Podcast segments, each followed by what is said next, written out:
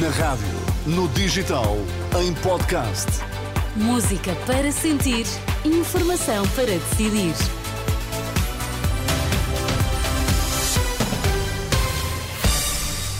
Notícias na Renascença, para já os títulos em destaque. A Inspeção-Geral das Atividades em Saúde vai recolher testemunhos de decisores que tenham tido intervenção no acesso das gêmeas luso-brasileiras ao SNS. Preço dos combustíveis vai descer pela sétima semana consecutiva. As notícias no T3 com o Miguel Coelho. A Inspeção-Geral das Atividades em Saúde indicou hoje que está a ouvir profissionais eh, do setor, gestores de hospitais, organismos do Ministério da Saúde e familiares das gêmeas luso-brasileiras para apurar se foram respeitadas todas as normas de acesso ao SNS. Em comunicado, a IGAS indica que vai recolher mais evidências junto de decisores de vários níveis que tenham tido intervenção no acesso das duas crianças ao medicamento que eh, custa cerca de 2 milhões de euros. Esta tarde, o antigo secretário de Estado da Saúde, Lacerda Salles, garantiu que não se lembra de ter marcado qualquer consulta para as gêmeas no Hospital de Santa Maria. O agora deputado chegou a negar esse pedido, mas agora diz que não se recorda da situação, que, segundo sublinhou, aconteceu há já quatro anos. 45 mil utentes sem médico de família no Conselho do Seixal vão ficar sem assistência pelo menos até ao final do ano. Por falta de médicos, o polo da Amora da Unidade Via Verde de Saúde Seixal só vai ter atividades de enfermagem. No polo de Corroios, a resposta médica está muito condicionada, uma situação que a Comissão de Utentes considera muito preocupante e atribui à falta de atratividade do SNS. Isto é uma consequência, mais uma das consequências, da falta de atratividade do Serviço Nacional de Saúde para os médicos. E a, a prova são o preenchimento das vagas que ficaram por fazer, principalmente aqui na área metropolitana de Lisboa, porque os jovens especializados não estão para trabalhar nas condições atuais, eh, são muito mais aliciados pelos privados, que lhes pagam bastante melhor. Depois, a Via Verde teve a funcionar também com a contratação de tarefas até ao final do mês de novembro. Não foram acauteladas pela tutela novas contratações para fazer face ao mês de dezembro. São 45 mil utentes que não têm médico de família, que irão causar uma grande pressão nas urgências hospitalares que já por si também está bastante comprometida. Luís Lourenço, da Comissão de Utentes da Saúde do Conselho do Seixal, ouvido pela jornalista Anabela Góis. Uma cautela é assim que a Infraestruturas de Portugal entende a medida aprovada hoje pelo Conselho de Ministros sobre a linha de alta velocidade e que restringe operações urbanísticas no corredor já aprovado entre Porto e Sor para evitar a especulação de preços.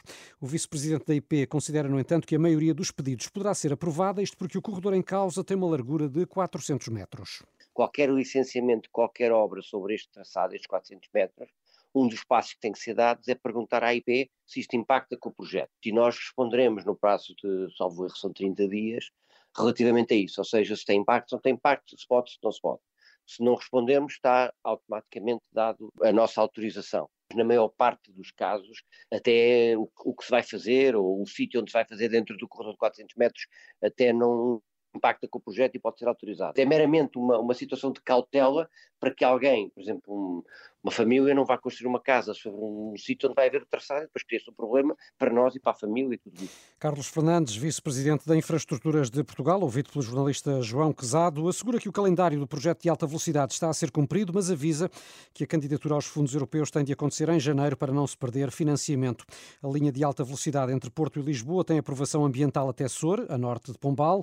O troço entre Sor e Carregado deve chegar à consulta pública depois de março do próximo ano. Também hoje o Governo aprovou nomeação de Sandra Maximiano para a presidência da ANACOM, a Autoridade Nacional de Comunicações.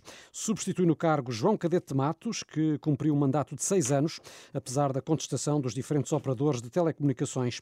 Num encontro que manteve hoje com jornalistas, defendeu que é possível ser-se independente, apesar das pressões do poder económico, e para o futuro deixa um desafio que seja aprovada legislação para sancionar os gestores das empresas de telecomunicações pelas afirmações que fazem. Que os gestores das empresas, os dirigentes das empresas, eh, eh, tivessem que eh, ter um nível de idoneidade e de responsabilidade que pudesse levar, no caso de falhas graves, como por exemplo a prestação de informação falsa, à interdição durante alguns anos da possibilidade de usarem esses lugares. Portanto, consideramos muito importante que no setor das comunicações, dado o impacto na economia e na sociedade, que também os gestores das empresas estejam sujeitos a esse enquadramento legal que, por exemplo, já hoje existe no setor financeiro. João Cadete Matos, que se prepara para deixar a liderança do regulador das telecomunicações, é uma das últimas decisões eh, do governo antes de entrar em gestão. O decreto presidencial que vai oficializar a demissão do executivo deve ser eh, publicado nas próximas horas. E como é habitual às quintas-feiras, temos nesta edição das sete o comentário do economista João César eh, das Neves. A quem saúde, boa tarde. Olá, boa tarde. Vamos passar a ter um governo de gestão. Isto, do ponto de vista económico, muda alguma coisa?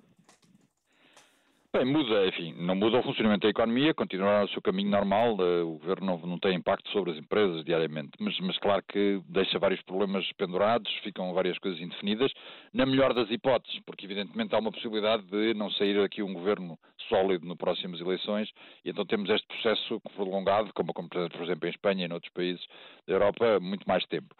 Eh, temos já um orçamento que ficou completamente descaracterizado, um orçamento que já ninguém apoia. O próprio partido do governo apresentou 122 alterações a um orçamento que, estava, que achava ótimo na semana anterior. Já para não Portanto, falar orçamento... nas várias promessas dos candidatos, incluindo a recuperação do tempo de serviço dos professores. Exatamente, portanto, temos agora neste momento, estamos em, em período eleitoral e, portanto, vai ser um, um bolo aos pobres, como se costuma dizer, uh, o que vai certamente também comprometer muitas uh, orientações, vai, vai ceder às, às, às, às, corporações instaladas, que já estão todas a ganhar, até vários problemas estavam a arder, de repente, a que desapareceram de um dia para o outro, e isso é mau para o equilíbrio do país, é mau para, para, para a governabilidade, para, para, para as reformas que estavam em cima da mesa e que um governo de maioria absoluta podia fazer, e que agora não fez, não fez muitas, é preciso dizer, mas podia fazer e agora neste momento a situação está completamente definida. Não é? Ainda assim, o Ministro das Finanças, já esta tarde, à entrada do, do Eurogrupo, traçou uma perspectiva bastante risonha da economia nacional, porque uh, Fernando Medina uh, admitiu que, embora com um crescimento mais modesto, uh, haverá melhoria dos rendimentos, taxas de juro a descer, inflação a baixar, dívida abaixo dos 100% do produto. Pergunto-se, na sua opinião, não é uma boa herança a que este governo vai deixar no campo económico? Não, não é. De facto, não é. Enfim, a campanha eleitoral também, isso já tem, tem a ver com a campanha eleitoral. A situação é bastante nebulosa na, para toda a economia mundial e também para a economia portuguesa no próximo ano. Nós não temos uma situação muito risonha. Uh, e o governo deixa uma situação bem equilibrada neste ano passado, com, com derrapagem possível para o próximo, por razões que já expliquei. Ah, mas deixa uma enorme quantidade de problemas em enorme quantidade de áreas, serviços públicos, etc., porque o controle da, do orçamento, que foi a prioridade principal, foi feito à custa de aumento de impostos sobre a economia, que dificultou o crescimento, e foi feito à custa de cortes de despesas de investimento e de funcionamento de serviços, que também que vai degradando a qualidade dos serviços públicos. Portanto, de facto, deixa vários problemas.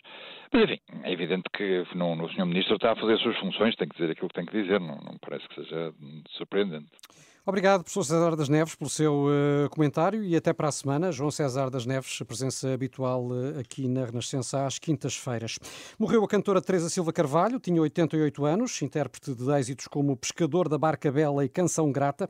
O funeral está marcado para domingo, com missa de corpo presente às 11 horas na Igreja de São João de Deus, em Lisboa.